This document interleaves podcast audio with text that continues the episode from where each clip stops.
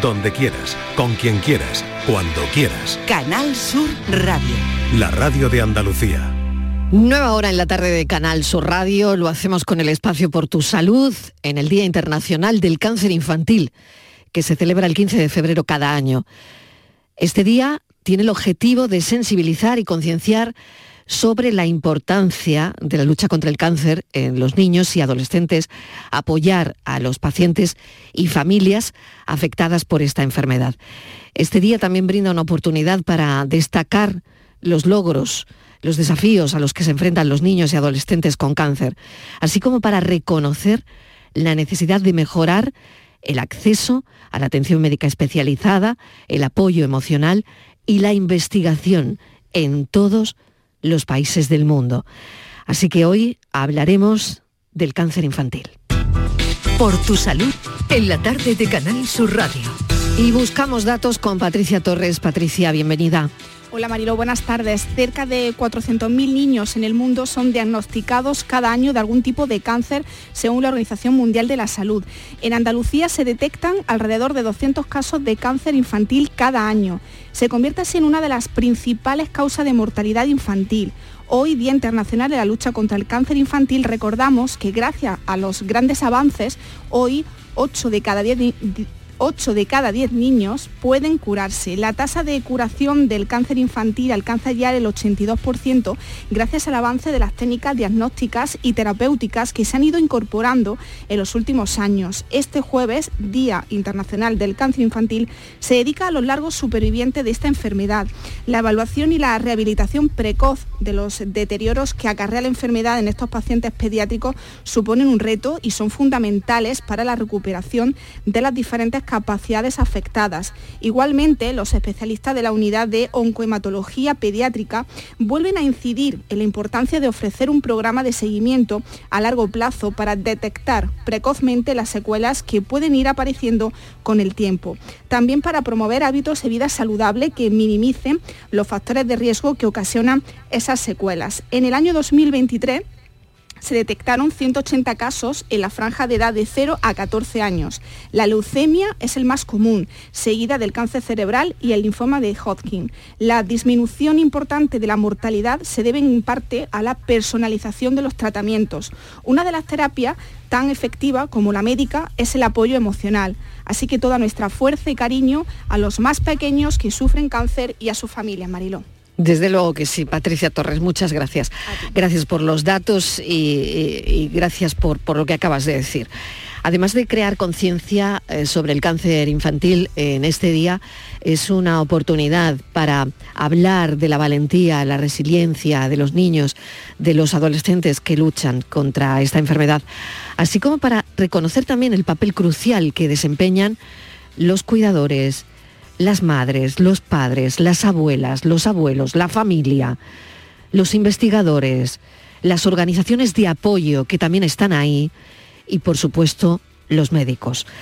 En este Día Internacional nos va a acompañar la doctora Palma Solano, oncóloga infantil en el Hospital Virgen del Rocío de Sevilla. Doctora Solano, bienvenida, gracias por acompañarnos en este día. Buenas tardes, Marilo, bien hallada. Vamos a hablar de, este asunto, vamos a poner el foco porque hay factores de riesgo conocidos para el desarrollo del cáncer infantil, doctora. El cáncer infantil eh, nada tiene que ver con el cáncer del adulto. El niño no ha tenido tiempo en su corta vida de tener una exposición a factores ambientales como son el tabaco, una dieta rica en grasas, eh, una vida sedentaria o factores ambientales que son muy bien reconocidos y relacionados con el cáncer de adulto. El niño no tiene cáncer de pulmón, cáncer de colon, de próstata o de mama.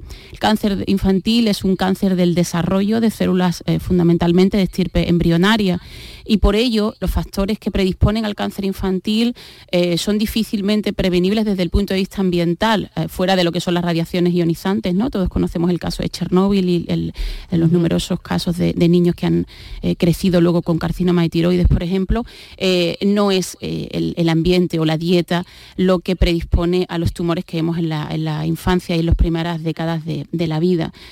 son factores genéticos relacionados con el propio tumor eh, factores epigenéticos que, suponen alteraciones en el ambiente tumoral de, estas células que se desarrollan ya muchas veces en el embrión eh, y algunas de ellas, eh, y cada vez conocemos más, relacionadas con factores hereditarios que estamos en un estudio activo de detectar cuáles son estos factores predisponentes. Pero em, el niño, como decimos muchas veces los pediatras, no es un adulto en pequeño y sus tumores o el cáncer infantil eh, no se puede asemejar en este sentido al cáncer del adulto.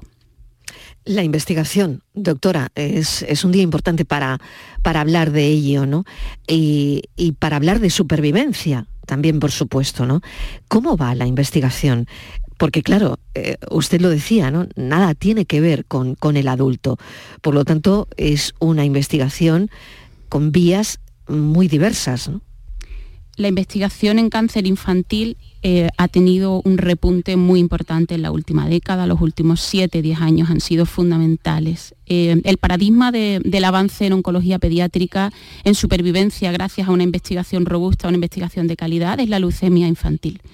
Eh, queremos que todos los tumores pediátricos puedan seguir el, ejemplo de, tan buena estratificación molecular y genética como tiene la leucemia, gracias a la cual eh, es la enfermedad oncológica más eh, prevalente, pero también la de mejor pronóstico una investigación supone una inversión enorme de, capital para una enfermedad rara. Recordemos que el cáncer infantil se considera una enfermedad huérfana porque es enfermedad rara. Y cuando decimos cáncer infantil, no es un solo tipo de tumor, son muchas enfermedades, cada una de ellas eh, diferente.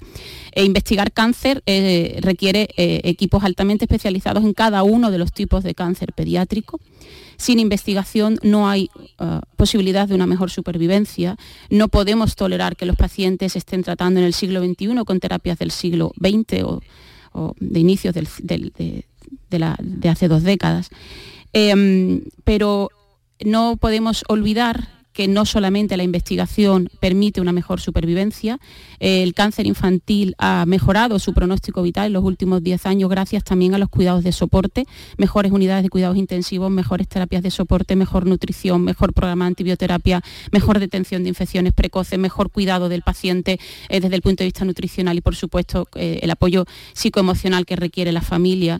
Todo ello junto con la investigación hará que en un futuro podamos hablar de enfermedades curables o crónicas y no, y no de enfermedades en ocasiones, lamentablemente todavía sin, una opción curativa, como ocurre con algunos tipos de cáncer, por lo cual, y aquí quiero señalar de manera muy, muy especial el papel y la labor de los cuidados paliativos eh, todavía eh, a lo largo del camino de muchos tumores desde que se diagnostican y en otras ocasiones cuando ah, recaen o el camino no va como, como se espera y tenemos que ir de la mano de los paliativistas para que estos pacientes estén adecuadamente cuidados hasta el último momento de sus vidas.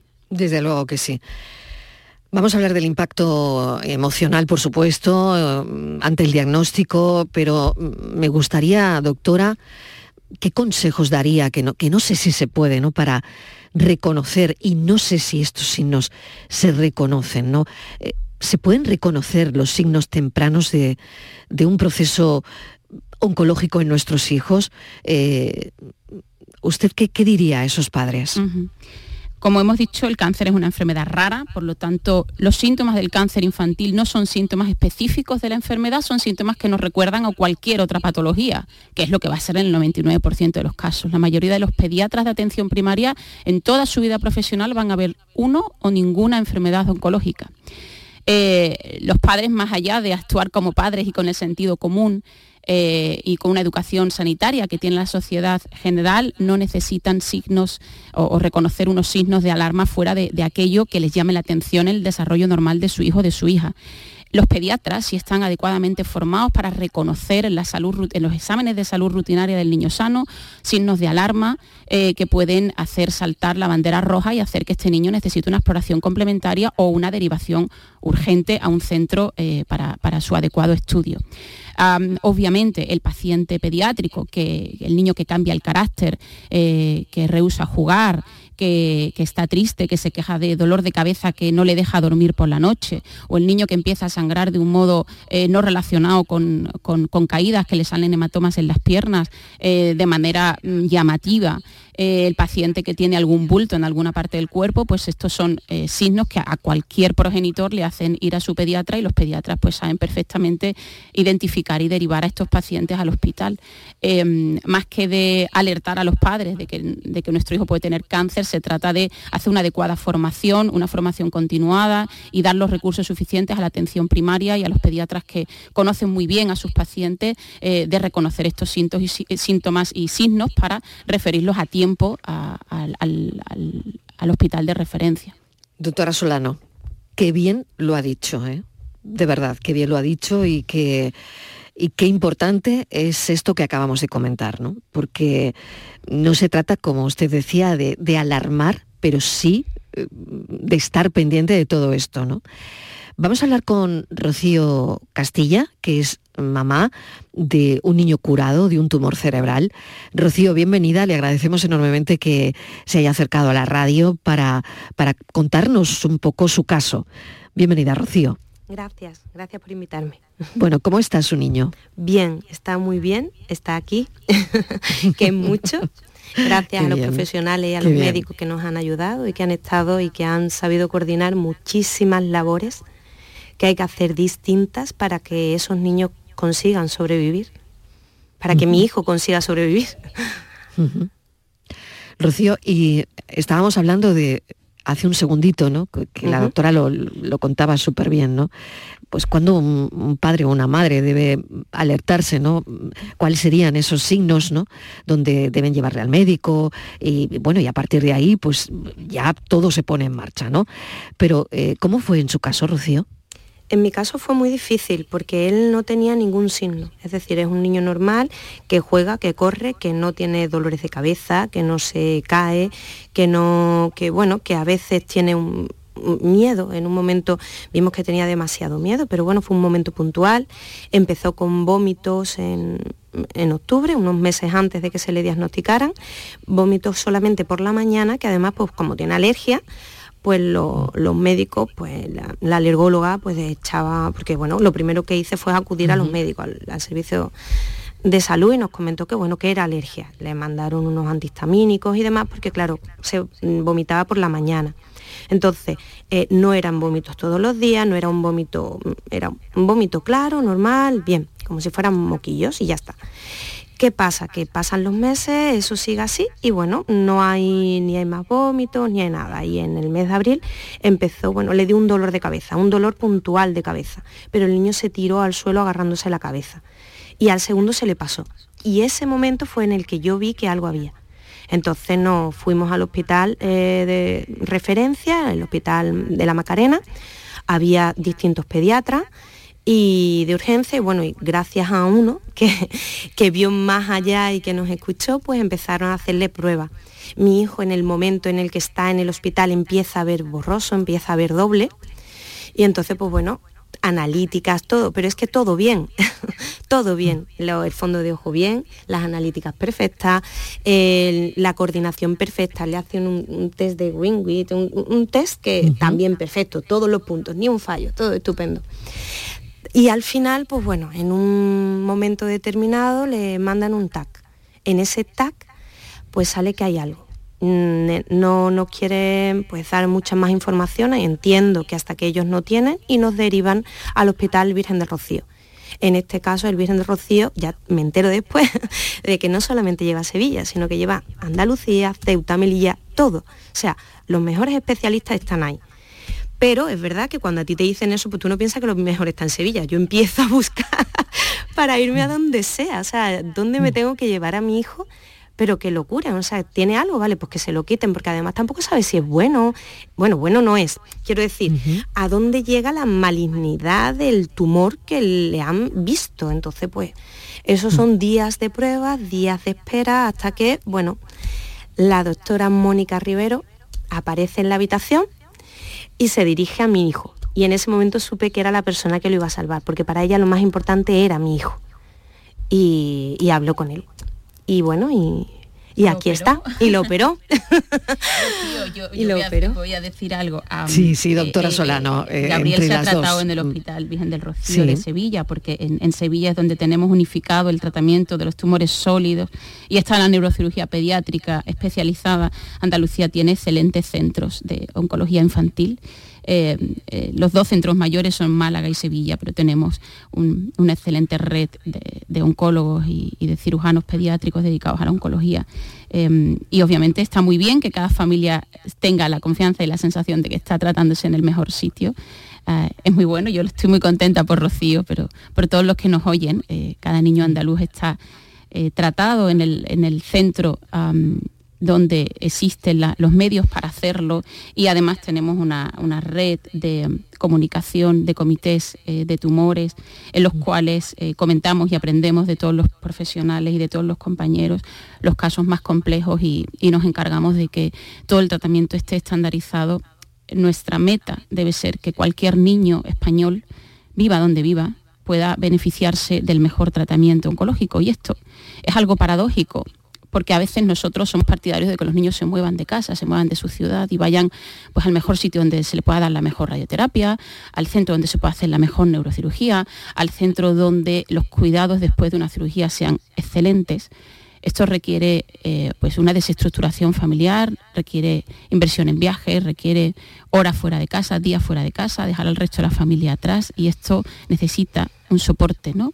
Porque tenemos los medios y a veces hay que entender, como bien ha dicho Rocío, ella en ese momento entendió que estaba en el sitio donde tenía que estar, que está a pocos kilómetros de su casa, pero a veces ese sitio, el Virgen del Rocío o otros hospitales no están eh, cerca.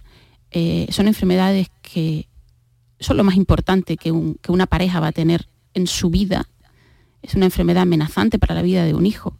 Cualquier padre o cualquier madre haría lo imposible porque su hijo se trataba en el mejor centro y eh, desde la Sociedad Española de Oncología y Hematología Pediátrica hacemos un llamamiento para que esto, eh, que requiere un esfuerzo por parte de la familia, sea secundado por las administraciones y permita que todos los niños se puedan tratar en centros de excelencia, con experiencia suficiente en cirugía, en radioterapia, en terapias de soporte, en quimioterapia, en terapias avanzadas y en diagnósticos.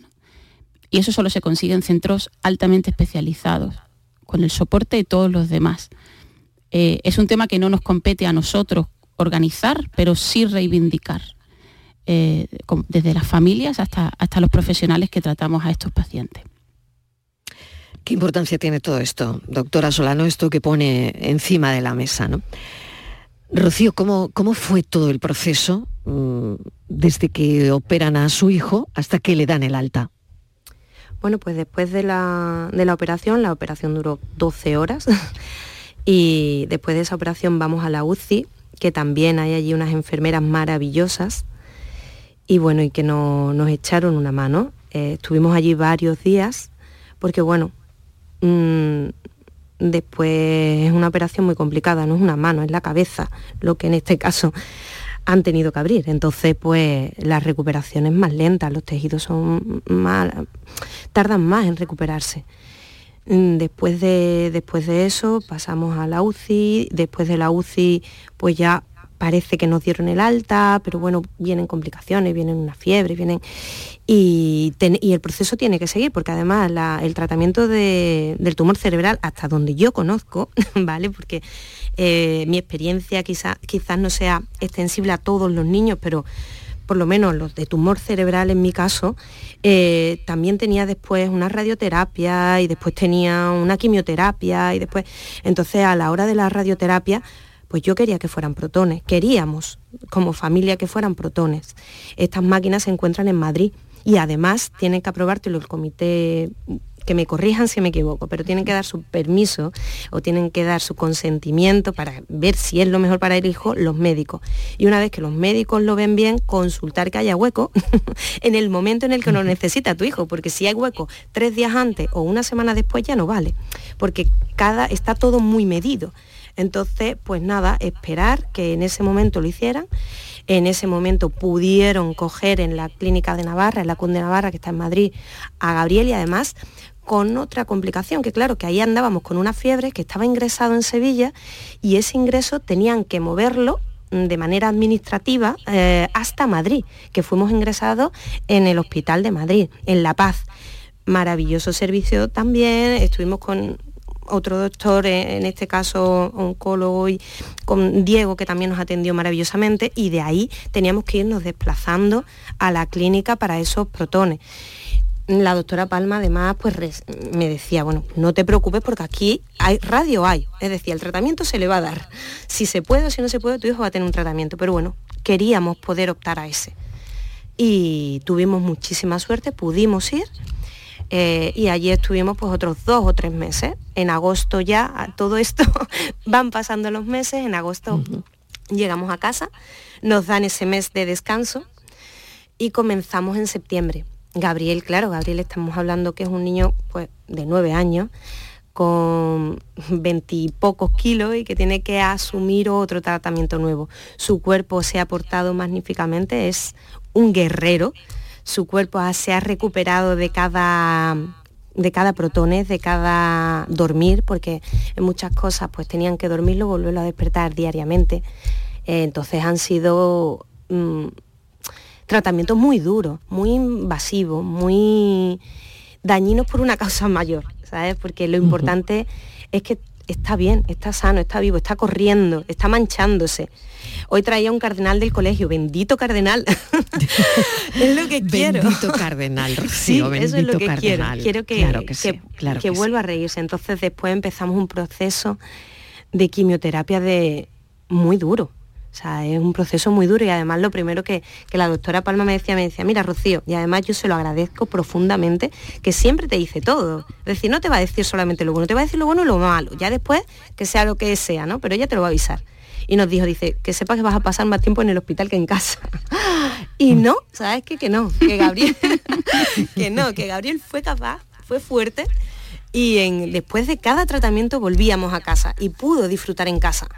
Y en Madrid estábamos con los protones también y también fuimos, ¿eh? Fuimos al retiro, fuimos, fuimos a todos sitios que podíamos ir. Pues porque tienes que aprovechar ese día. Y durante la, la, quimio pasa lo mismo, tienes que aprovechar ese día. Y los voluntarios hacen una, una labor maravillosa. Son personas totalmente altruistas que sacan una sonrisa en, el, en uno de los sitios más difíciles que hay.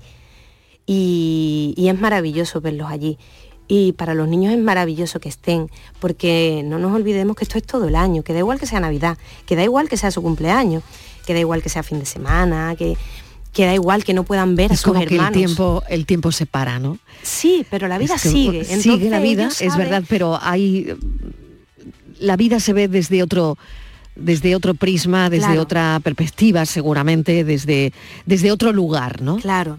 Pero ellos sabes que mm. bueno, que fuera está su hermano y que los quiere tocar y que quiere estar con él y que quiere dormir con su hermano y que, y que quiere estar en su colegio, que quiere ver a sus amigos, que quiere... Y entonces cuando ya por fin, pues bueno, pasa todo eso, resulta que el pobre tiene los niveles que ahora mismo mm, que no le están muy cerca. Porque entonces, bueno, es un proceso de recuperación y es mm. un camino que te tomas muy bien, porque es que es algo que estás haciendo y que además lo estás haciendo por él y que él va a salir. Y eso es muy importante que lo sepa porque lo va a superar. Porque mañana, mm. bueno, mañana Dios dirá, pero es que hoy lo va a superar, porque hoy tenemos los medios para que sea. Ojalá dentro de un año o dentro de meses esos medios no sean tan duros y podamos llegar a la investigación a, a que no sean tan, tan dañinos y que él pueda ya estar hoy como un niño normal, pero actualmente no puede, porque todavía su cuerpo no ha procesado la toxicidad y, lo que le hemos quemado. Te lo explico como madre, ¿eh? no, como médica y perdóname si me estoy equivocando, pero su cuerpo, él tiene, y además es que psicológicamente eh, estamos en una, bueno, ya no la edad de él, los niños chicos son muy pequeños y, se recuperan, son los más fuertes que, creo que, he podido ver, ¿no? Porque bueno, le duele ahora, pero si después no le duele, ya no le duele.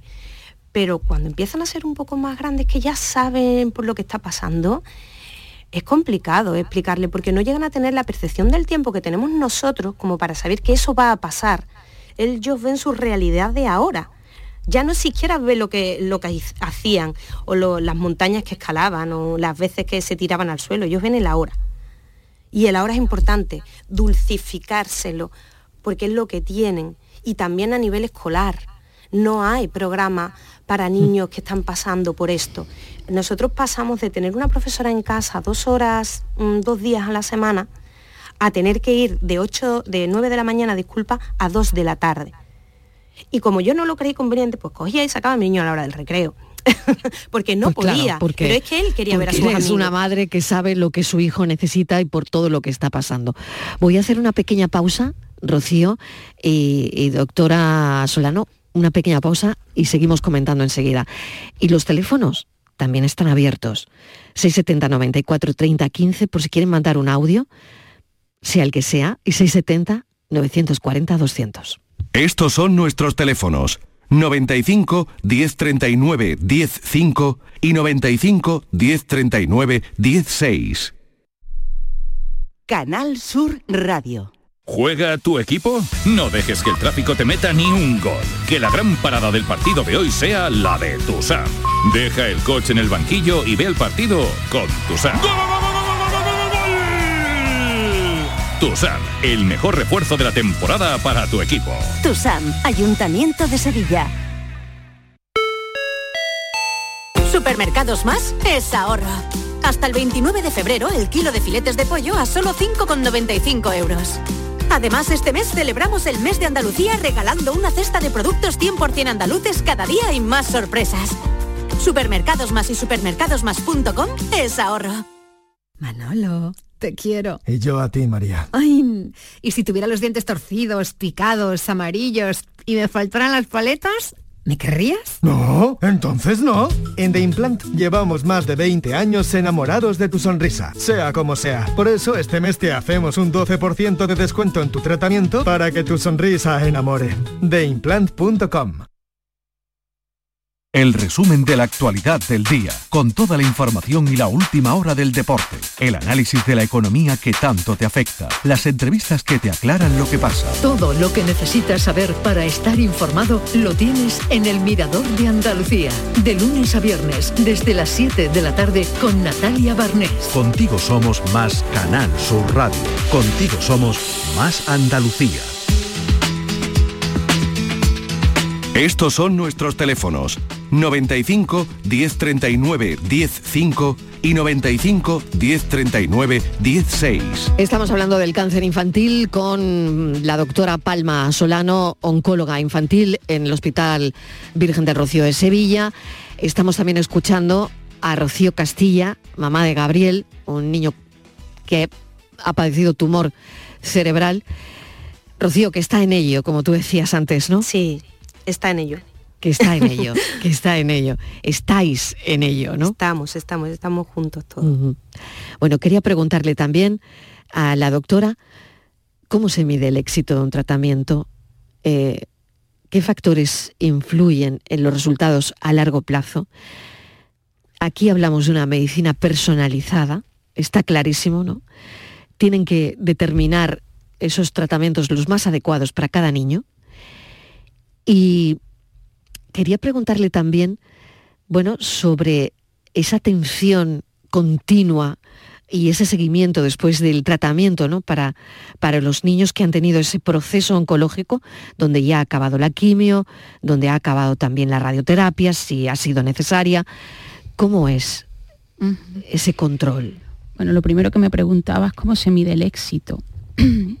El éxito se mide de diferentes maneras según el momento de la enfermedad y esto Rocío lo sabe bien. Lo primero que un padre te pregunta es, ¿mi hijo se va a curar? Y el éxito es que viva, que sobreviva. ¿no? Y nosotros en oncología eh, se manejan normalmente estadísticas de supervivencia. Supervivencia a los 5 años, supervivencia a los 10 años, supervivencia global, si el paciente está vivo, supervivencia libre de eventos, si el paciente ha recaído o no. Esas son eh, las palabras, los términos que se usan para medir la, la eficacia de un tratamiento, de un, nuevo ensayo clínico, en términos de supervivencia, pero la supervivencia viene a un coste. Y esa es la segunda pregunta que te hace un padre cuando ve la envergadura de lo que estamos tratando y es qué secuelas le van a quedar a mi hijo. ¿Qué secuelas? ¿A qué precio va a estar vivo mi hijo? ¿Va a ser el mismo niño que antes? ¿Va a necesitar una ayuda de por vida? ¿Mi hijo va a ser autónomo? ¿Mi hijo va a poder caminar y correr? ¿Mi hijo va a poder seguir en el cole? Y eso es el éxito. Hoy por hoy eh, no solamente queremos aumentar el porcentaje de niños que se curan, sino queremos que sean adultos autónomos, independientes, integrados en la sociedad. Queremos disminuir la toxicidad de los tratamientos que administramos y ese es el éxito. Para lograrlo hace falta todavía eh, avanzar mucho en la disminución de toxicidad, de intensificación de terapias que tenemos que suministrar a niños muy pequeños, cuerpos y cerebros en desarrollo que si reciben estas terapias tan tóxicas, tan agresivas, pues van a tener una serie de secuelas a largo plazo. Em, decías medicina personalizada. Medicina personalizada son dos palabras que suenan a música celestial, ¿no? Medicina, algo entiende por medicina, un tratamiento que sirve, que cura, y personalizado es algo hecho a medida para el paciente. Eso es algo fantástico, ideal. La medicina personalizada es un concepto y son términos que nosotros hoy por hoy usamos.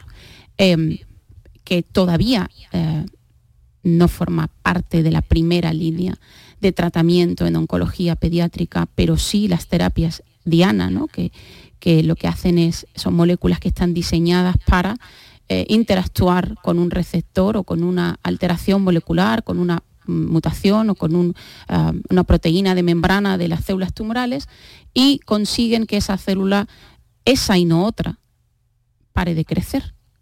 Eh, esa es la gran diferencia con las terapias tradicionales, la quimioterapia o la radioterapia, que lo que hacen es eh, parar el ciclo celular, el ciclo de división celular de una célula que se está multiplicando de una manera desordenada.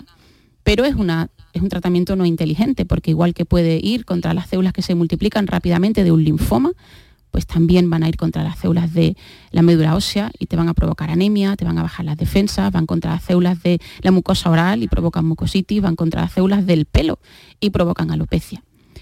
La medicina que nosotros creemos que debe desarrollarse es aquella que sea lo menos tóxica posible para las células no cancerosas y lo más tóxica para las células oncológicas. Esto es muy difícil de conseguir porque sabemos que no solamente el cáncer se ataca por una vía o con una sola molécula, el cáncer tiene mecanismos de escape, mecanismos de resistencia. probablemente la respuesta esté en una combinación de terapia, como tú dices, medicina personalizada, terapia dirigida con quimioterapia convencional o con otro tipo de terapias, inmunoterapia. y todo esto está ahora mismo en un bullir, en un desarrollo muy activo. No de manera simétrica en todos los tipos de tumores infantiles. Hay tumores infantiles que son los grandes olvidados. Así como las leucemias de la infancia han tenido, como he dicho al principio, un desarrollo espectacular y eso se ha traducido directamente en un aumento de la supervivencia, hay tumores para los que hoy por hoy tenemos el mismo tratamiento que hace 30 años, que es ninguno. Hay algunos tipos de tumores en los que no tenemos terapia curativa y eh, lo que hacemos es paliar desde el diagnóstico. Esto es inadmisible y hace falta mucha investigación en este sentido. Cuando el paciente eh, se cura, cuando el paciente deja de tener la enfermedad activa, cuando el tumor está en remisión completa y ha pasado normalmente en la, edad pediátrica los tumores, salvo los linfomas y las leucemias, la mayoría de los tumores van a requerir de tres patas, que son la radioterapia, la quimioterapia y la cirugía, con muchas variaciones dependiendo del tipo de tumor, y esto es una generalización. Pero me, decías tú del seguimiento, de qué ocurre después. Pues después lo que ocurre es eh, conocer al nuevo paciente que ha quedado después de sufrir esta enfermedad tan importante, que va a tener más o menos secuelas dependiendo del alcance de la enfermedad, de la toxicidad de los tratamientos administrados, de las complicaciones que haya tenido eh, el paciente durante eh, toda la terapia de la propia edad del niño y de las secuelas ortopédicas, quirúrgicas, neuroquirúrgicas, cognitivas, motoras, estéticas, funcionales que pueda haber eh, producido eh, el tratamiento. Y todo esto es muy importante diagnosticarlo a tiempo, explicar a la familia qué es lo que podemos esperar que ocurra y hacer una buena eh, prevención y una buena anticipación eh, de lo que puede haber, eh, de lo que podemos empezar a ver a lo largo de los años, de manera que llega un momento en el que cuando el paciente curado de cáncer viene a consulta de, a la consulta de seguimiento, a la, consulta de efectos a largo plazo, o como se llame en, cada uno de los, centros, eh, ya le decimos, no, él, no viene a que le busquemos si el cáncer ha vuelto el cáncer ya no va a volver. Dependiendo de, la enfermedad oncológica, tenemos unas curvas en las que podemos asegurar con una, estadísticamente una proximidad muy, muy alta que, la enfermedad oncológica está curada, pero pueden aparecer secuelas. Entonces miramos la fertilidad, el crecimiento, el funcionamiento endocrino, la psicomotricidad, eh, neurocognitivamente cómo está ese niño. Y esos son las, lo más importante que al final vamos a seguir en el desarrollo. Y después, por último, una transición de los pacientes que lo necesiten a que los compañeros de adultos, porque nosotros no sabemos de adultos, pues se encargan de hacerle el seguimiento al que fue un paciente eh, que en su infancia tuvo cáncer. Pero probablemente saben de ellos, doctora Solano. Seguramente usted sabrá de un paciente pues que tuvo y que ha pasado a un compañero suyo ya de adulto, seguramente, bueno, pues mm, hará algún, algún tipo de seguimiento, quizás no con todos, pero algún que otro paciente habrá visto cómo cambia, ¿no? Y cómo, bueno, y cómo sigue su vida adelante, ¿no? Claro, nosotros tenemos niños que ya no van adultos porque están muy bien y les damos de alta y no hacen ni transición y vienen a eh, vernos porque esto es como una gran familia. Y adultos que ya están bien también. Totalmente, y vienen con sus niños y, nos cuentan eh, cómo va la vida y lo que están estudiando y, mm. también esto, esto tiene eh, una recompensa muy buena, ¿no? Y es que ves adultos independientes, autónomos, que casi no se acuerdan de, que, estuvieron ingresados y las madres nos miran así como diciendo, después de lo que yo he pasado y el niño no se acuerda, ¿no? Y realmente es el mejor regalo que le podemos dar, que Gabriel cuando sea mayor no se acuerde de, cuando, de cuando lo operaron, ¿no? totalmente. ¿Debe saber un niño, doctora, que tiene cáncer? ¿Debe saberlo un adolescente? Por supuesto que sí por supuesto que sí, eh, en, la medida en la que en la que el paciente, por su edad, por su madurez, eh, está, debe estar eh, alerta y debe conocer lo que le está ocurriendo. Lo peor que podemos hacer a un niño es mentirle. hay maneras de, informar a los pacientes y, nosotros y todas las unidades de oncología no funcionan solo con un médico ni con un cirujano. Esto no es esto no es éxito de una persona, esto es un equipo multidisciplinar extremadamente complejo, el que consigue que desde que la quimio se pueda prescribir, que se pueda dar a tiempo, que el paciente reciba todo en condiciones como lo tiene que recibir, que se alerte de las complicaciones que hay y que la información al paciente se le dé en el entorno adecuado, por la persona adecuada y en la medida que el niño es capaz de recibirla el niño debe saber lo que le está ocurriendo. No le damos la misma información a un niño de 3 años que a un niño de 10, que a un adolescente de 17 años. y para esto pues necesitamos la, labor del, psicólogo, idealmente de un psicooncólogo, de trabajadores sociales, de enfermería, dar las noticias eh, pactado siempre con la familia, que nos dice, nos da muchas pistas de lo que el niño eh, es capaz de digerir dependiendo de su madurez, pero siempre el equipo debe tener claro las eh, pastillas de información que el niño necesita saber, porque el niño, eh, un niño lo que no va a perdonarnos nunca es que le, hayamos engañado. A mí me da igual cómo le quieras llamar, bicho, tumor, bulto, pero él, pasa, él, ve que se le cae el pelo, ve que vomita, ve que se encuentra mal, ve que está en el hospital y, al niño hay que explicarle lo que, lo que está pasando y por qué está ocurriendo y, qué va a pasar mañana y cuál es el plan, por supuesto que sí. Rocío, que ha pasado por esto como, como madre.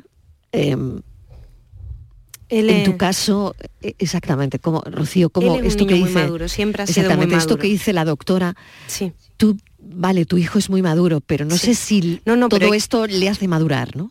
Bueno, claro. Aparte de que él es muy maduro, el que él era ya muy maduro, esto le hace madurar y además es que nosotros pensamos lo mismo que la doctora, pero en todos los aspectos. Es decir, si yo quiero que mi hijo confíe en mí es porque le tengo que decir la verdad siempre. Otra cosa es que tenga que adelantar la información innecesaria pero la verdad él la ha sabido siempre al mismo tiempo que nosotros.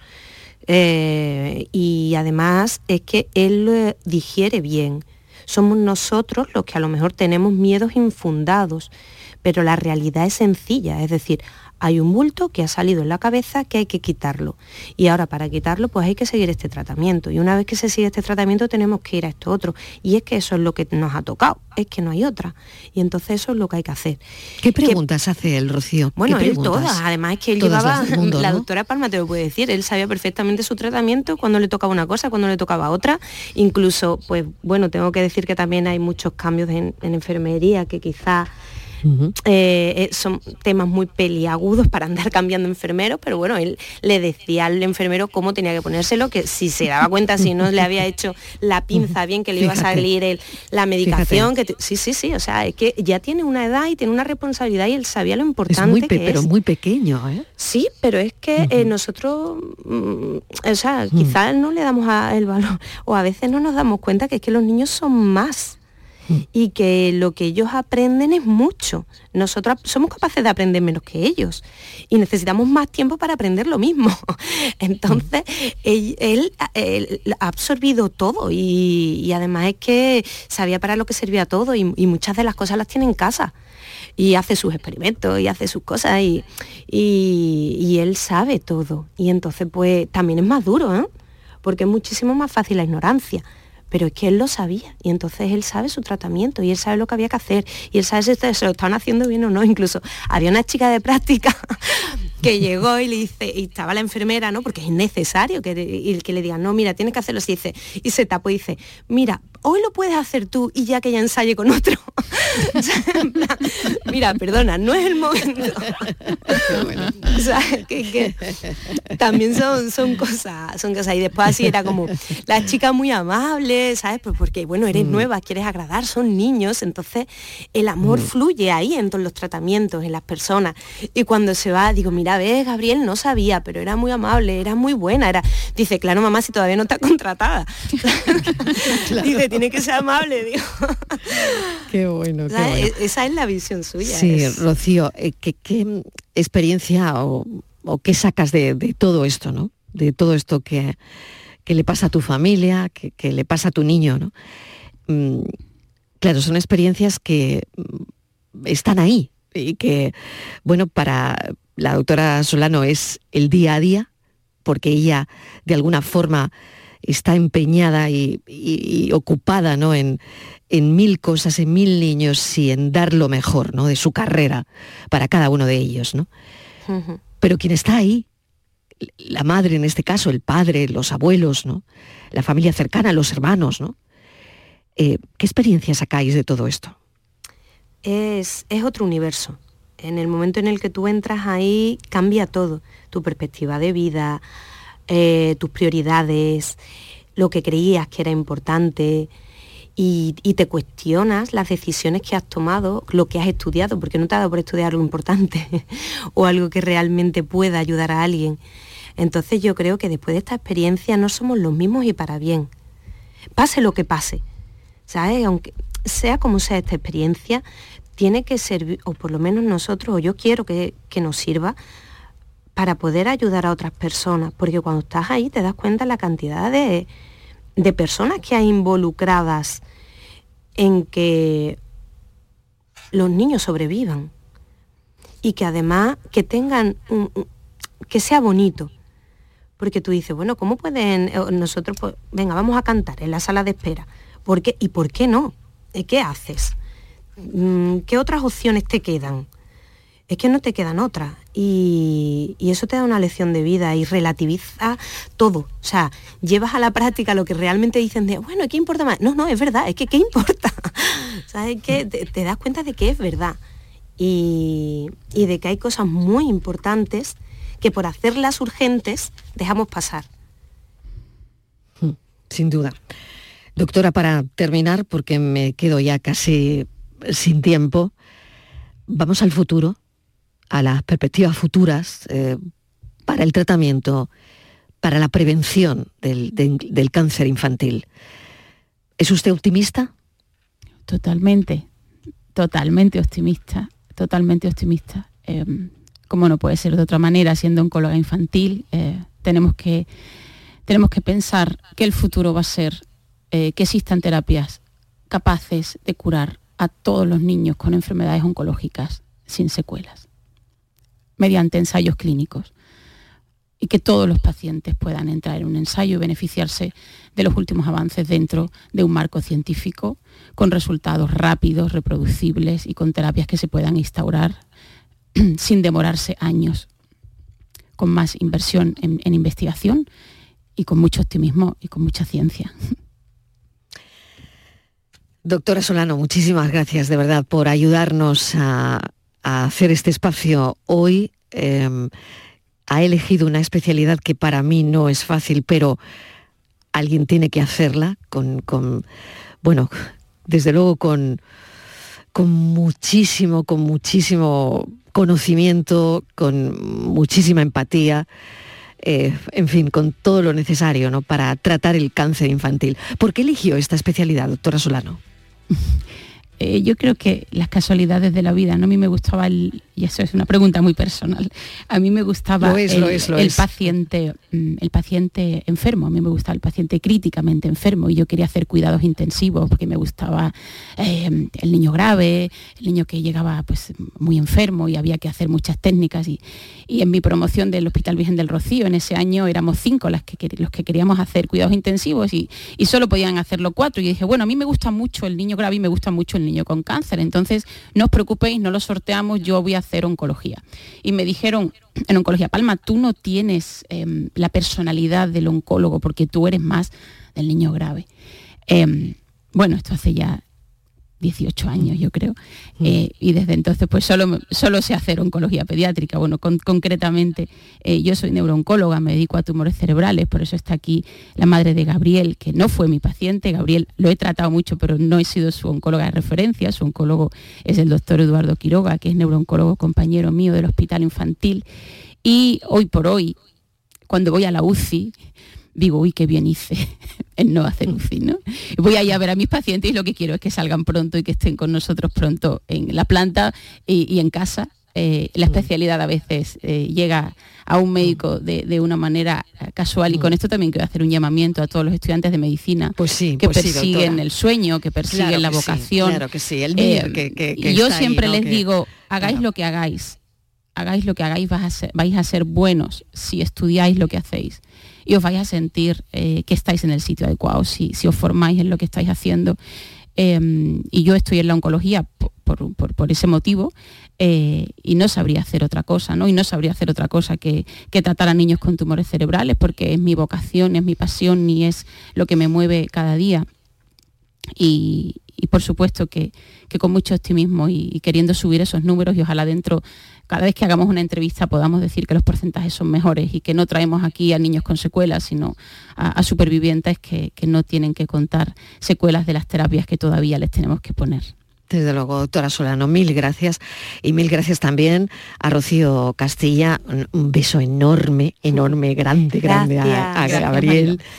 De verdad, mil gracias por vuestro testimonio, por ayudarnos a hacer eh, de este espacio hoy un espacio mejor, un espacio de servicio público, un espacio que ayuda a la gente, porque si alguien se enfrenta a una situación así, pues ha oído a la mamá de Gabriel y ha oído también a la neurooncóloga hablar de este tipo de, enfermedades que están ahí y que nos pueden pasar a cualquiera. Doctora Solano, gracias y Rocío Castilla, gracias. A vosotros por darnos voz.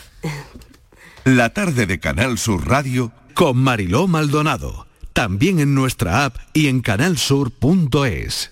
Desde este pasado 12 de febrero hay cambios en la forma de ver tu televisión. Canal Sur solo emite ya en alta definición, por lo que debes buscar el indicativo HD junto a nuestro logo, en la parte inferior derecha de tu pantalla. Si ya ves este indicativo HD, te aconsejamos que reordenes los canales porque muchos dejarán de verse. Si tu televisor tiene más de 10 años, seguramente no está preparado para la recepción de nuestras nuevas emisiones. En ese caso, puedes cambiar tu televisor por uno nuevo o adquirir un decodificador o sintonizador externo que pueda recibir señales en alta definición. Los espectadores que vean Canal Sur a través de una plataforma digital no deberían tener problemas. Cada mañana, desde bien temprano, estoy aquí ante el micrófono para contarles la realidad de Andalucía, cómo se despierta, cómo vive, con toda la actualidad para que estén informados, el entretenimiento que ya saben que nos gusta, nuestra mirada sobre lo que sucede. Radio en estado puro, radio viva para gente como tú. La mañana de Andalucía con Jesús Vigorra. Les espero de lunes a viernes a las 6 de la mañana. No falta. Contigo somos más Canal Sur Radio. Contigo somos más Andalucía. Seis minutos y llegamos a las siete en punto de la tarde. La pregunta de la tarde tiene que ver con las varices. ¿Se pueden prevenir? ¿Se pueden prevenir las varices? Nos contesta esta pregunta el doctor Fidel Fernández Quesada, especialista en angiología y cirugía vascular. Doctor Fernández Quesada, bienvenido. Gracias por acompañarnos. Hola, muy buenas tardes y muchísimas gracias por la llamada. ¿Cuál es la respuesta a esta pregunta? Bueno, pues la respuesta es curioso porque si le preguntasen a dos cirujanos, a dos especialistas en cirugía vascular diferentes, podrían decirle uno que sí y uno que no. ¿Y eso cómo puede ser? Mentiría. ¿Y eso cómo puede ser? Pues puede ser porque las varices, los dos tenían razón, porque las varices de forma estricta no pueden evitarse, porque vienen marcadas genéticamente. Dos terceras partes de la población eh, mundial tendrá varices cuando sea adulta. No pueden evitarse porque tienen mucha relación con el trabajo, muchas horas de pie, muchas horas sentado. Hay profesiones como el ser ama de casa o como el ser cocinero o el mismo cirujano que van a, tener muchísimas posibilidades de ser varicosos. Pero también no pueden evitarse porque cada año que vamos pasando de vida, nuestras venas están más gastadas y sus válvulas más gastadas y van a ir apareciendo más síntomas y, mayor magnitud. También porque hay una relación hormonal muy importante y los embarazos y las alteraciones hormonales predisponen a las varices a fin de cuentas es porque desde el punto de vista evolutivo nosotros somos cuadrúpedos, nos diseñaron como cuadrúpedos para mm, permanecer a cuatro patas y hemos decidido ser bípedos y pagamos ese precio. Pero no hay que ser tan negativo. Si a mí me preguntan, yo como vascular diré que sí, que pueden prevenirse. es verdad ¿Cómo, doctor? ¿Cómo? claro, es verdad que vamos a estar marcados a padecer esa enfermedad. Igual que vamos a estar marcados con la edad a tener artrosis, pero podemos tener mayor o menor en función de cómo nos cuidemos es decir, estilos de vida. Podemos prevenirlas eh, siendo activos, haciendo deporte, eh, teniendo pausas dos o tres veces al día tumbados. La natación, por ejemplo, es magnífica, pues el estar nadando en parte es como estar tumbado y esas dos cosas nos vienen bien. No teniendo sobrepeso, teniendo una, alimentación eh, adecuada. La, la, alimentación sana que viene bien para todo también nos viene bien para las varices, evitando el estreñimiento. Si con eso no conseguimos mantenerlas bien, la medicina nos puede ayudar. Tenemos cremas, tenemos masajes, tenemos medias de descanso, fármacos incluso cuando hace más calor o hay más molestias y los cirujanos podemos ofertar distintos tratamientos. Hay tratamientos quirúrgicos estándares como antiguamente, pero cada vez usamos menos porque la gente lo que quiere es conseguir recuperarse lo antes posible sin perder trabajo, sin perder calidad de vida y sin tener problemas cosméticos. Entonces para eso podemos meternos dentro de las venas y sellar esas venas con pegamento, esas venas enfermas con pegamento, o podemos todo ayudado por la ecografía que nos dice cómo están anatómica y funcionalmente, o podemos eh, quemar con láser por dentro la vena o poner espuma seguir con la cirugía más o menos conservadora si fuese preciso. Es decir, estamos condenados a ser varicosos como seres humanos porque hemos decidido ser bípedos, pero al mismo tiempo, eh, si nos cuidamos, podemos evitar tener las varices o que si las tenemos sean muy graves. Y siempre tenemos la opción de consultar a un especialista en vascular que nos haga una ecografía, que nos mire a ver clínicamente cómo está y que nos vaya ayudando a lo largo de la vida con una enfermedad que es crónica y evolutiva. Doctor, Así que sí y no. Así que sí y no. bueno, ¿se pueden prevenir? Sí y no. Eh, pero sí se pueden arreglar bastante, que es lo que he entendido.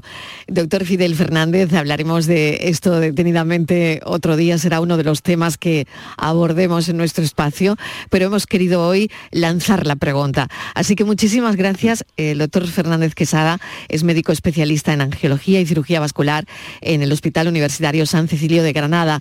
Gracias, un saludo. Un saludo y muchísimas gracias a ustedes. Buenas tardes.